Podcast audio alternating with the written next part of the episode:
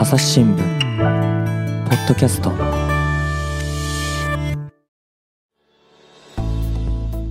朝日新聞の神田大輔です、えー今回はですねお二人の記者に、えー来てもらっております、えー編集員の吉岡恵子さんそして文化部の佐藤美鈴さんです。よろしくお願いします。よろしくお願いします。願いします。今回はどんなテーマでしょう？今回はうん。香港で作られた映画が今年の夏、まもなくほ封切りになるんですね。前回の続きからお伝えします。香港っていう意味ではその本当に民主化デモがあってからすごく力強い作品っていうのが出てきていて、うんうん。そのまあ、時代革命がカンヌでありましたけど、うん。他にもあの山形ドキュメンタリー国際ドキュメンタリー映画祭っていうところで、リーダー以上っていうあの同じく民主化デモ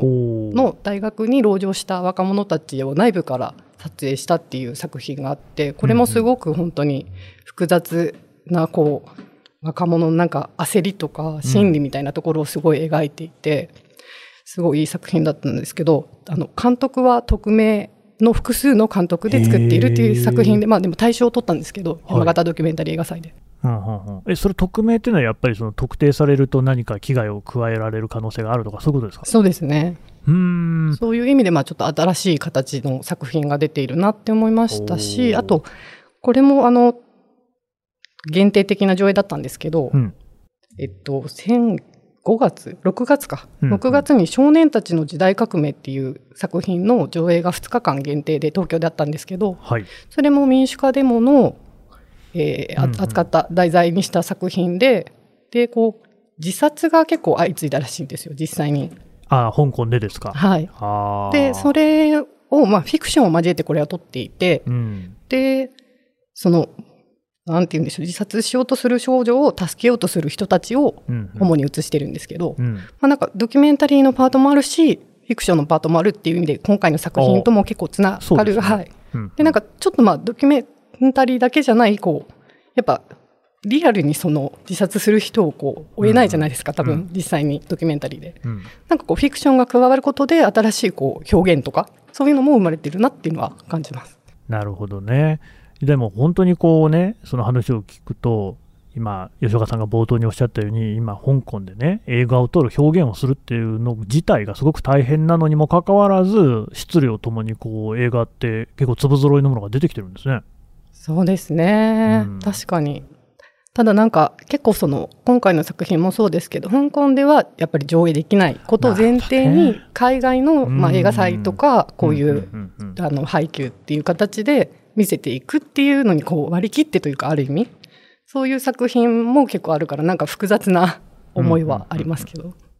で、あと次にですね、今までちょっと憂鬱の島のね、話を主に聞いてきましたけど、時代革命、時代革命も監督さんにインタビューをされている、これは吉岡さんですか？そうですね。昨年の今頃、うん。夏にあのインタビューを、カンヌの後にあのお話を伺う機会がありました。この方はどんな方なんですか？あ、この方は、うん。えっ、と、ああの、キウイチョウっていう香港の。やはり香港生まれの香港人の監督で、2015年にあの話題になった作品で10年というのがあるんですね。うんうん。あの、オムニバス映画で、うん若手監督5人で、あの、10年、10年後の香港、2025年の香港を撮った作品だったんですね。で、あの、当時、雨傘運動の後でしたから、うんうん。やはり、あの、市民、あ民主化運動の挫折というものを味わった中で、吉岡さん、ちょっとまず、雨傘運動何かっていうのもね、少し、あそうです。かいつまはい、ご説明いただけますそうか。雨傘運動2014あの4年に、あの、えっ、と、市民が、あうんうん。特に若者、そうですね。ね、若者がその香港の、まあ、うん自由を守りたいということで、えー長えーせんあ香港島の中の、えっ、と、中の、あの、場所を占拠して、うん。その時に、あの、傘を、あの、なんて言うんですかね、シンボルにうんうんうんうん。集まっ、て、長く、あの、平和的に、あの、占拠した、うん、あの、運動ですね。平和的っていうのが多分ポイントですよね。そうですね。あの写真なんかでもはい私見ましたけれども、綺麗なね、色とりどりの傘が並んだりしてですね、はい本当に平和的ですし、まあ、あとね、だからあの頃本当に若い人が活躍していたジョシュア・ウォンさんとかね、はいそれからアグネス・チョウさんとか、はい名前を覚えている人も多いんじゃないかなと思いますけれども、はい。そういうのがそれが雨傘運動っていうのがあったと。はい。で、その頃の10年後っていうのを描いてるわけですね。そうですね。その時に、やはり悲観的な10年後を描いたオムニバスだったんです。うんうんうん例えば、あの、香港は広東語うんなんですね。英語、映画も基本的には広東語ですが、この作品たちも。で、それがだんだんと中国語になっていく中でのお悲哀でしたり、うんあの、この時代革命の監督が、あの、描いた作品では、やはり絶望した、あの、青年少年が、あの、自殺する、あの、うん。する場面もありまして、うんうん。あの、そうした、まあ、将来に、あを、しょ香港の将来を思って、この映画をを見た人は、あの、私自身も香港で一緒に学校の行動で見たんですけれども、あの、多くの人が泣いている方がいました。将来のことを悲観して泣いているとうんいう方が多かったですね。その作品の中の一つを作った注目される監督が、この時代革命を、あの、うんうん2019年のデモを通じて書いた、あ描いたというのが、あの、時代革命という、あの、作品です。なるほど、そのオムニバス5本のうちの1本を作っていた人が、今回作ったのが、その時代革命。はい。これはあのご覧になっていかがでしたか？あの、さっき佐藤記者が、はいはい。あの、申しましたけども、やはり映像がものすごく迫力があって、まあ、ドローンだと思うんですが、こう、何十万人の人が、こう、ビルの谷間にザーッと集まって、はあそしてまたザーッと逃げていったりする。それは、あの、ブルース・リーの言葉で水になれっていうのがあるんですけども、はい。水になれ、まあ、ビウォーター。それはしなやかに、どこにこう指揮系統系統、命令があるかわからないような形で柔軟にあの戦っていこうっていう意味で、あの抵抗運動の時のそのあの合言葉のようにも使われたんですが、うんその動きがこう空からあの、あうん。の撮影されている場面ですとか、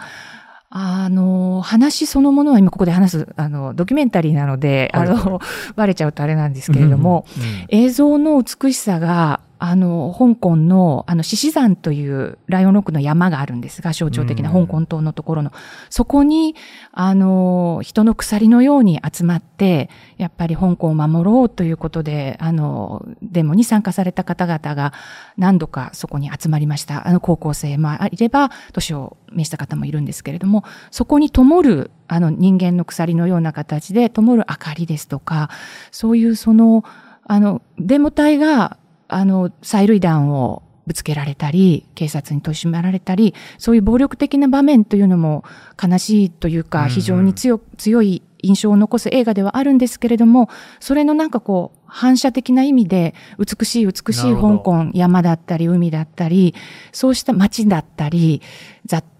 雑踏だったり、それが、あ、香港こういうところだったなっていう、その、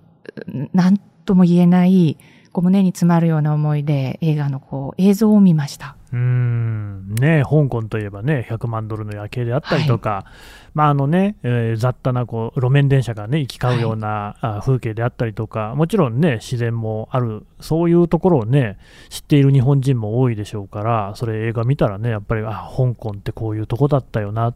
ていうのをね、しみじみ感じるかもしれないですね。そうですね。ですから、あの、東京フィルメックスで、うん。あの、上映した時も、あの、多くの人が泣いている方がたくさん。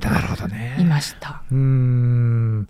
というね、まあ、映画2本で、これ、監督さんね、お二人とも香港の本方ですよね、はい。今も香港にお住まいなんですか？そうですね。お二人とも香港にお住まいで、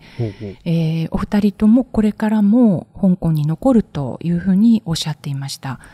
今、香港10万人とも何十万人とも言われますが、2019年以降、香港をあの続々と離れて、まあ、イギリスなどへ渡ってらっしゃいますよね。でもお二人はとりあえず残るとうん言われてましたね。まあ、そのリンゴ日報なんかをめぐるですねはい前後の動きとかを見ていても、例えば車種がね、いろいろ拘束されたりとかもありました。で香港で上映ができないような映画を作ってらっしゃるそういう映画監督が香港にとどまるっていうことには危険もあると思うんですけども、どうしてそこにとどまろうということなんですかね？相当な覚悟だと、うんあの感じました。あの時代革命の監督、張、あキウイ張さんの場合は、こう離れても、まあ、逃げても、うんうん胸の中の恐怖はどこにいてもついてくるから、それであれば、もう自分の心の中の自由を、まあ、ふるさと香港で映画を撮りながら、あの、保ちたいと。うんうんうん逃げても逃げても自由にはなれないと。心の中には自由になれないと。怖い恐怖。それであれば、やはりとどまって映画を作る。仮に監獄に入ったら、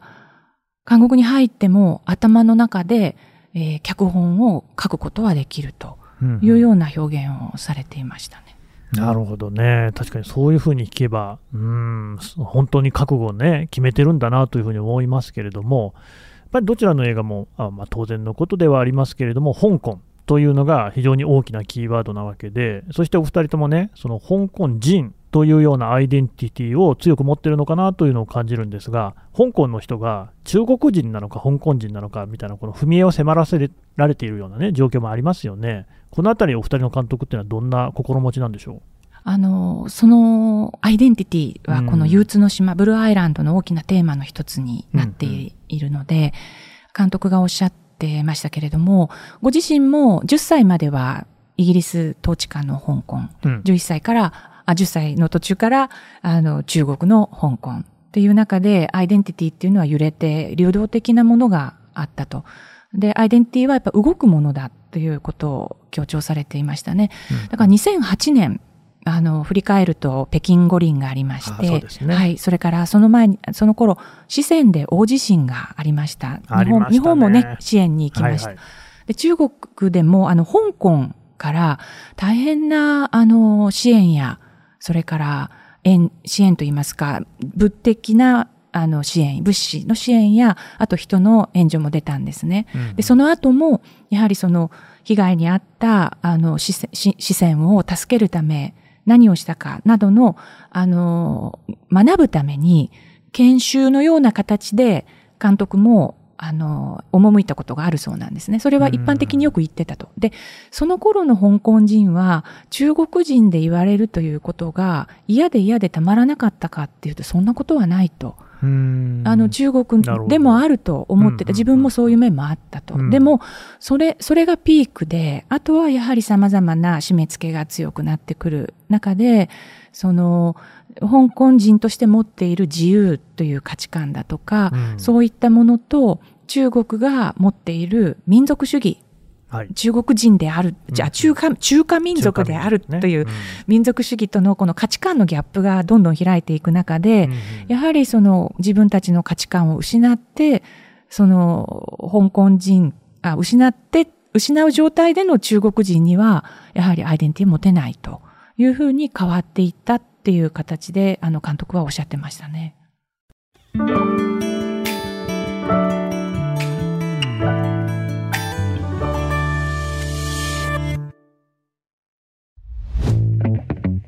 メディアトークパーソナリティの真田亮です。ニュースの現場からお聞きの皆さん、朝日新聞ポッドキャストには他にも番組があるって知っていますか？メディアトークはメディアの今と未来についてじっくり言葉を交わします。何を伝えるのか、どうしたら伝わるのか、本当に必要なのか。コンセプトはあなたとメディアの未来をつなぐ。一緒に考えてみませんか？アプリからメディアトークで検索してください。一方で、その映画を産業として見た場合なんですけれども、まあ、先ほどね、えー吉岡さんからもお話ありましたが、市場としては大陸中国っていうのは非常に巨大で、まあ、本当にハリウッドなんかから見てもですね、もう無視できないというか、中国で見られるっていうことが非常に重要だという、そういうこうね、えー時代になっていると思うんですよね。で、えー香港の人たちもやっぱり生活もありますから、それは中国大陸向けの映画も作らなきゃいけないわけですよね。という状況の中で、このね、え2つの作品のようなものっていうのは、今後も作られ続けていくんですかね？そこはテーマとしては、うん。あの次第に難しくなってくるところがあると思いますね。うんうんうん市民運動ですとか政治とか、そうしたものをどこまで描けるか、商業映画としてはやはり無理だと思うと、まあお二人とも言われてました、独立映画ミニシアターでやったり、そういった形で、あの、えーちょうど神田さんが今、あ先ほど言ったあの、イランの話をはい監督もされてたんですけれどあも、本当ですか？あの、イランでも、イランも非常に、あの、言論統制が激しいと。でも、あの、イランに素晴らしい作品がやはり生まれていると。だから、あの、こういう環境の中でも、自分もやっぱり、こう、作っていきたいというようなお話はされていました。これはね、本当に私もなんか二重写しになるというか、えっ、とね、アスガー・ファルハディさんっていうね、また有名な監督さんがいて、インタビューしたことありますけど、やっぱりイランに居続けて、イランで作品を撮り続けることに意味があるんだっていうような、ねお話ではあったんですよ。その自分のアイデンティティっていうものが、えー映画を作っているっていうこと自体は、やっぱりこれはね、えー逃げられるとかそういうもんではないんでしょうから、というところにしかしね、覚悟をしなきゃいけないっていうのがね、もう国情であるなというふうには思うんですけど、佐藤さんね、こういう今、あの吉岡さんから言葉もあった、えーと、独立映画ですか。えーこういう独立映画っていうのは、やっぱり普通のその、なんていうんですか、商業的にこうね、え興行収入何億円みたいなのとはまた全然別の存在意義があるってことなんですかそうですね。また、やっぱり、そことは違う、あの、うん社会的な意味があると思います。今回の作品のように。やっぱりうん、こういう現実を知ってもらうっていうようなところで、まあ、もっとでも広く、あの、商業映画のように多くの人に見られるといいなとは思いますけど。こういうその抑圧をされた環境の中でも映画を作っている人っていうのが、その独立映画っていう形で、えーその上映されるっていう例はいろいろあるんですか？そうですね。まあ、もう少し多分独立映画って、あの、広い意味で、その商業的ではない映画っていう意味で使われてるとは思うんですけど、まあでも今回のようなテーマはまさに独立映画だからできることみたいなうんうん。ところが強いかなと思います。うん香港以外でもあるんですか？そうですね。日本でも、あの、まあ、インディペンデント映画っていう形では、はい、あの、どこにでもあると思います。あのまあね、映画館っていうと、やっぱりこう本当にこうくっきり分かれてる感じもするんですよ、つまりシネコンなんかでですねバーンと見るような映画っていうのと、そういうその独立映画っていうんですかね、えーミニシアターで見るような映画、これ、まあ、客層なんかも全然違っちゃったりはしてるんですか、そうですね。分かれているって結構言われますね。で、日本はすごくミニシアター文化が、あの、発達というか充実しているとも言われていてまあそういう文化がある国だからこそ、こういう作品を日本から広げていきたいっていうようなことは、あの、共同制作で入っている、あの、うん渦政の小林さんって代表の方もおっしゃってました。うんうんうんうんでもその、やっぱり商業的なことで言うと、独立映画って大変なんですよね。そうですね。なので、今回の作品もクラウドファンディングで、あーのはい、あの資金を集めたりっていうことをされてました。日本でも。うーん。ただ逆に言うと、そのクラウドファンディングで資金が集まるぐらいの支持者っていうのはやっぱりちゃんといるんですね。そうですね。あの、うんうん。やっぱり日本の観客の関心の高さみたいなところもかんあの監督おっしゃってましたし、うん。前作も日本でも公開されていますし、あの、憂鬱の島の雨傘をドキュメンタリーで描いた作品が日本でも、はい、公開されていたりということで、で、その先ほども申し上げたあのフィルメックスの満員席の観客のこう様子を見ても、すごくやっぱり関心は高いのかなっていう気はしますし、日本に通ずる部分というか、こう、やっぱり知っておく、学ぶ学ぶべき点みたいのもすごくあるんじゃないかなって思います。おっしゃったね、その日本において、えーミニシアター文化的なものがちゃんと根付いていて、まあ、今もね、こう続いているっていうところっていうのは、なんでしょう、そういうのってこう、日本にそういった素地みたいなのが何かしらあるんですかね？そうですね。なかなか難しいそうです問だと思いね。ますが。あの、まあ歴史的な部分もあると思いますけど、まあでもというと、はい、あ岩波ホールから始まり、まあでも閉館してしまうというやっぱりコロナでかなりミニシアターもあ、大変の大変な、はい、状況にあるのでそういう意味ではなかなかあのいいことばっかりではない部分もあるんですけどでもすごくやっぱりミニシアターであの上映されている作品ってあの規模で言うとすごく少ないんですけどはい、多様性を担保しているというか数で言うと本当に何本もあって世界うんのあの小さな国の作品とかも含めてあの上映しているのですごく重要な場だなと個人的にも思ってます。うんうんうんまあ、その香港の話なんかにしても、ですねなかなか香港で見られないとか、辛い現実もありますが、とはいえ、作品自体がね、なくなるっていうことではないっていうのは、まあ、いくらかはその希望もあるっていうところでしょうか？そうですね。あの、こういう作品を通じて、やっぱり知れることがあるし、まあ、あの、なんか制約の中でこそやっぱ生まれる表現とかその映画の可能性みたいなのもすごくあると思うので、うん、そういう点もなんか、まあ、希望をあのなかなか厳しい状況だけど希望を感じるところでもあるなと思ってます。とここまで今日はですね多分見に来たよっていう人もいると思うんですけれども、えーと、憂鬱の島はあいつからどこで見られるんでしょうか？はい憂鬱の島ブルーアイランドは7月16日から渋谷ユーロスペースを筆頭にあの各地のやはりあのあまり大きくない映画館であの封切られます。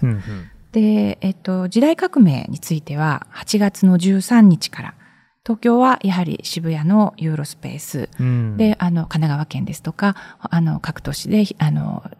ロードショーされることになっています。なるほどね。まあちょっと今までルールいろいろお話を伺いましたけれども、改めましてね、この映画日本の見どころっていうと、吉岡さん、どんなところになりましょうかね。やはり香港の今、うん、これに尽きると思います。で、コロナのこともあって、実際には往来できないですよね。ですから、それだけに、あの、香港のこの19年以降の香港、まあ、ゆつの島の方は歴史も描いてますけれども、その香港を、こう、香港の息遣いみたいなものが感じられる映画だと、ここが一番の見どころだと思います。で、そこから将来、この香港と飛行機でわずか3、4時間で着くところにいる日本は一体私、日本というよりもまあちょっと私は私の好きな香港を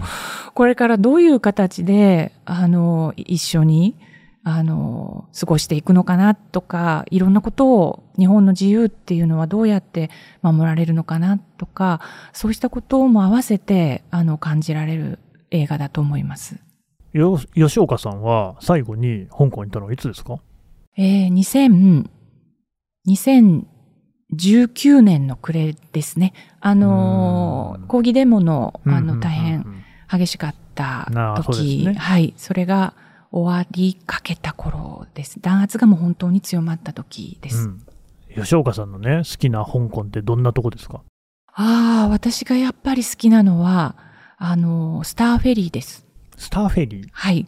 あの、香港島と、あの、大陸側の九龍半島といいますか、うん、まあ中国側ですね、うん、あそこも香港ですけれども、そこをこう往来していたフェリーがあって、そこで、あの、まあフェリーですけども、こう風に吹かれながら、小さいフェリーなので、はい、その、こう、島から向こうに渡る、半島に渡る、あるいは半島から島に渡る、うん、この風景がとても好きです。それはどんな風景なんですか？あの、海が、もちろんフェリーなので下は海ですね。で、ね。うん、えっ、ー、と、香港島側は、あの、100万ドルの夜景とか言われる、こう、えっ、ー、と、金融街のビルがそびえ立って、その後ろに山が見えて、で、こちら側は、あの、もちろん夜景もあるんですけれども、あの、雑踏を思わせる、その風景が、フェリーが近づくにつれて、陸に近づくにつれて、またその、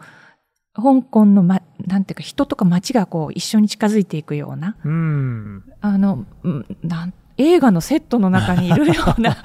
そんな気分になる、ね、あの風にも吹かれて大好きなところでした。意外ですね。てっきり鉄道の話かと思って。ああ、鉄道。地下鉄とかもものすごい発達してるじゃないですか。あ、あの地下鉄というよりトラムが好きです。トラムはい。うん。2階建てのトラム。あれね。はい。いや、風情がありますよね。トラムは、あのトラムは、あの、抗議デモの時にも、全くは、あなんて言ったらいいか、あの、デモの参加者の方も自分たちの足として、えー、非常に大事にしていましたね。地下鉄がよく襲われたりしたっていうのが、うんうん、あの、いろんな誤解も含めて、あるいは風景としてはあったんですけれども、地下鉄の運営会社が大陸に近いっていうことで、あの、警察を助けているっていうようなことから、破壊現場がよくあのニュースになりましたが、トラムはそれとは全く違う扱いを受けていたというのも、とても印象的でしたね。すっごいね、狭いところなんかを、割と細身のね、2階建てですけども、細いです、細いです。ね、えー、トラムが行く。はい。で大してスピードなんかもそう速いもんじゃないわけですよね、はいただやっぱり坂道なんかも多い香港でもなくてはならない足じゃないですかそうですね。行きたいですねやっぱ行きたいですよね。お話ししてると やっぱり行きたいですよね。食べ物も何食べても美味しいですしねはい。やっぱり映画を見てても、うんああ、今みたいな感じで、あ、行きたいなって思いました。なるほどね。はい。というわけで、そんな香港の映画が上映されているというお話でした。えーお二人どうもありがとうございました。ありがとうございました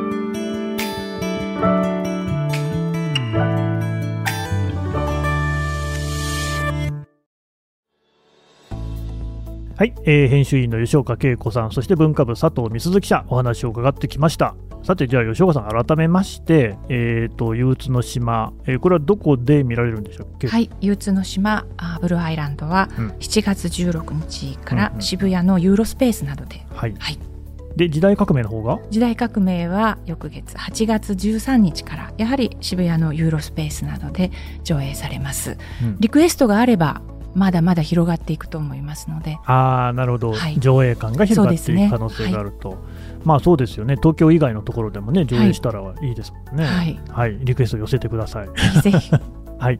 というわけで、えーお二人どうもありがとうございましたありがとうございました。ありがとうございました。はい、えー最後まで聞いていただきましてどうもありがとうございます。朝日新聞ポッドキャストですね、ぜひあのお手持ちのアプリの方からですね、えー番組のフォロー、それからあのレビューなんかをお願いいたします。感想を随時、えーお待ちしております。これ概要欄のですね、えーフォーム送る場所ありますので、そちらからお寄せください。それからあのツイッターでコミュニティというものも作っております。そこではですね、あのポッドキャストの情報を先出しをしたり、あるいはあのいただいた質問に